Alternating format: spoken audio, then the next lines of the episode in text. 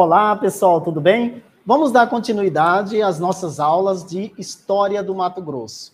Pois é, pessoal, nós já estamos na nossa terceira aula. Hoje eu quero falar com você que na última aula eu comentei com vocês o seguinte, que a partir do século XVIII começou a, a, a ter uma necessidade de extrapolar os limites impostos pelo Tratado de Tordesilhas. Portanto, a partir desse momento, nós vamos ter uma, uma, uma série de eventos e que justifica a incursão de, de, de portugueses e de paulistas, né, que até então eram tidos assim de forma não eram muito aceitos, né, os bandeirantes, mas nós vamos discutir isso daqui a pouquinho, você vai entender. Bem, o fato é o seguinte: hoje, eu, nessa aula, eu quero falar com você a respeito da, das bandeiras e de outros movimentos semelhantes às bandeiras e que é importante na história de Mato Grosso a gente é, identificar essas expedições, correto? Antes de começar a nossa, aula, eu quero lembrar você que no período de 1580 e 1640, que, quer dizer, um período bastante longo, né? De 1580 a 1640, é, nós tivemos a chamada União Ibérica. Esse período vai ser importante porque ele não vai colocar em oposição aqui na América de forma tão é, intensa os interesses territoriais de Portugal e de Espanha, porque havia o Tratado de Tordesilhas, mas durante o período da União Ibérica, tanto Portugal quanto Espanha eram administrados, governados pelo mesmo rei. Nesse período é importante a gente frisar. É justamente neste período que vai se intensificar as incursões, né, extrapolando o Tratado de Tordesilhas, ou seja, vai, vai, vai intensificar, vão intensificar o movimento de pessoas da faixa litorânea do Nordeste e também da região do Piratini, de São Paulo e de São Vicente, mais ao sul, em direção ao interior do Brasil, que a gente vai chamar a partir de agora de os sertões, os sertões do Brasil ok? Sertão aqui para nós não é a, a, região do sertão nordestino especificamente, geograficamente, que a gente conhece, mas a expressão os sertões estava relacionada a tudo aquilo que estava, todas as regiões, as áreas, mais no interior do território brasileiro, a partir principalmente é, do século 17, 18, ok? Vamos lá. Primeiro é o seguinte: os movimentos de, é, na tentativa de extrapolar o Tratado de Tordesilhas foram vários os movimentos, tá? Então, por exemplo, eu tenho para citar para você as chamadas é, entradas. O que eram as entradas? Bem, as entradas eram expedições oficiais, portanto, elas eram feitas pelos governos, ou governo português ou governo espanhol. Geralmente, essas entradas eram expedições oficializadas. O que, que significa? Elas tinham caráter oficial e eram comunicados a, a, a outra autoridade. Geralmente, elas eram compostas, a maioria delas aconteceram com finalidades exploratórias, mas também com finalidades, inclusive, científicas. O fato era que eram expedições vamos dizer assim, autorizadas. Por exemplo, a coroa portuguesa decidia fazer uma expedição e que essa expedição é, extrapolava o Tratado de Tordesilhas. Então, comunicava e oficializava-se a coroa, a coroa espanhola e tudo estava resolvido, correto? Esse é o movimento de entradas. Por que eu estou falando desse movimento? Porque você pode pensar assim, mas professor, as entradas eram oficiais. Qual é a preocupação com as entradas? Preocupação nenhuma. O fato é que as entradas, muitas das vezes, na maioria das vezes, elas eram oficiais, mas na verdade elas tinham caráter exploratório para ver se tinha ouro na região, né? Então, quer dizer, é oficial, mas que na verdade tinha, com certeza, outros objetivos, inclusive a partir do século XVIII, com certeza um dos, é, um dos objetivos era estender mais para oeste os domínios portugueses. Então, é, essas são as entradas, ok? Ah, as entradas também, muitas aconteciam para aprisionar escravos, né? Escravos fugidos. Então, as autoridades comunicavam a, a, outra autoridade, por exemplo, as autoridades portuguesas comunicavam às autoridades espanholas que iriam fazer incursões dentro do território que por direito pertencia à Espanha para capturar, por exemplo, escravos que tinham fugido, ok? E retorná-lo aos seus donos. O outro movimento importante, e esse vai ser interessante, é a, são as chamadas, as chamadas descidas. As descidas eram expedições elaboradas pelos padres, pelos jesuítas, pelos padres jesuítas. Né? Os jesuítas, nós sabemos, eles fundaram muitas missões ou reduções, né?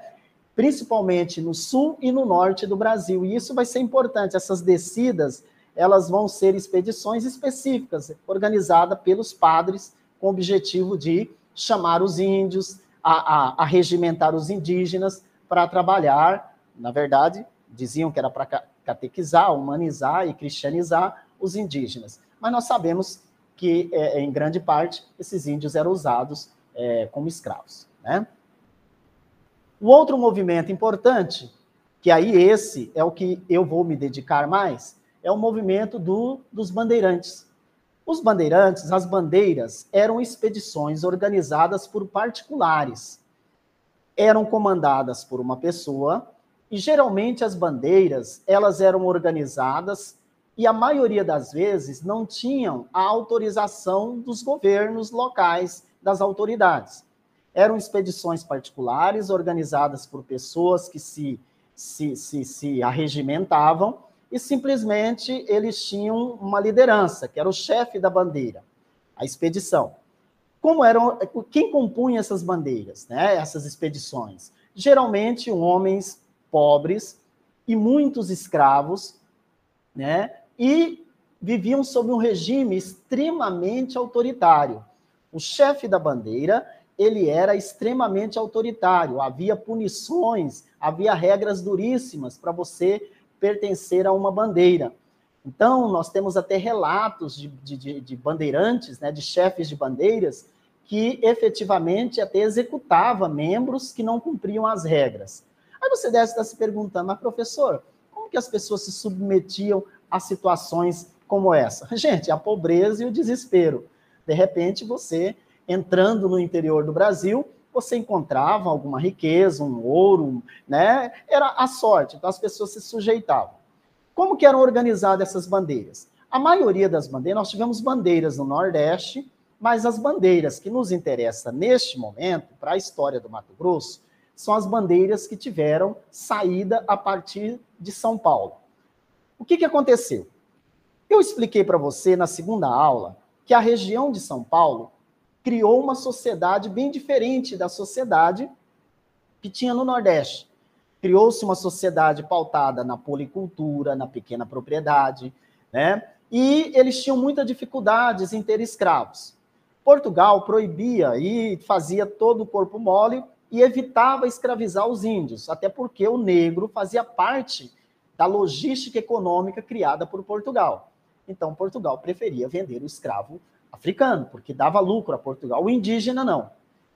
Só que o pessoal do Piratini, de São Vicente, onde hoje é São Paulo, Rio de Janeiro, essa área aí, o pessoal, eles precisavam de mão de obra. E eles eram muitos arredios à presença e ao domínio português. Então, de certa forma, essas pessoas, eles se organizavam, organizavam expedições com dois objetivos: capturar índios, né, escravos, que eles chamavam de pretos da terra, tá? Para trabalhar como escravo nas lavouras de São Paulo, né, do Planalto do Piratini, mas também para recapturar índios que tinham fugido das fazendas, das propriedades, né, e devolvê-los aos seus donos. O chefe da bandeira, logicamente, visitava os fazendeiros, os proprietários de escravos e dizia: Olha, eu estou organizando uma bandeira, eu vou adentrar o interior do Brasil e, eu preciso de financiamento, de ajuda né? E eu quero organizar esses homens, nós vamos fazer uma bandeira. O fazendeiro falava, olha, ou né, a fazendeira, né? Falava assim, ó, é o seguinte: eu não, eu não quero escravos novos, mas eu tenho três escravos que fugiram. A marca deles é essa: pegava um couro, né?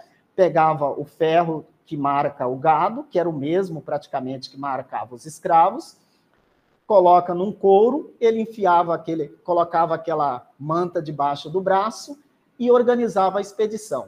Dali, passando um período, dois, três anos, encontrava ali escravos perambulando, né, é, é, pela floresta, pelos sertões, aprisionava esses escravos, via a marca deles, né, e devolvia aos seus donos e eles ganhavam por isso.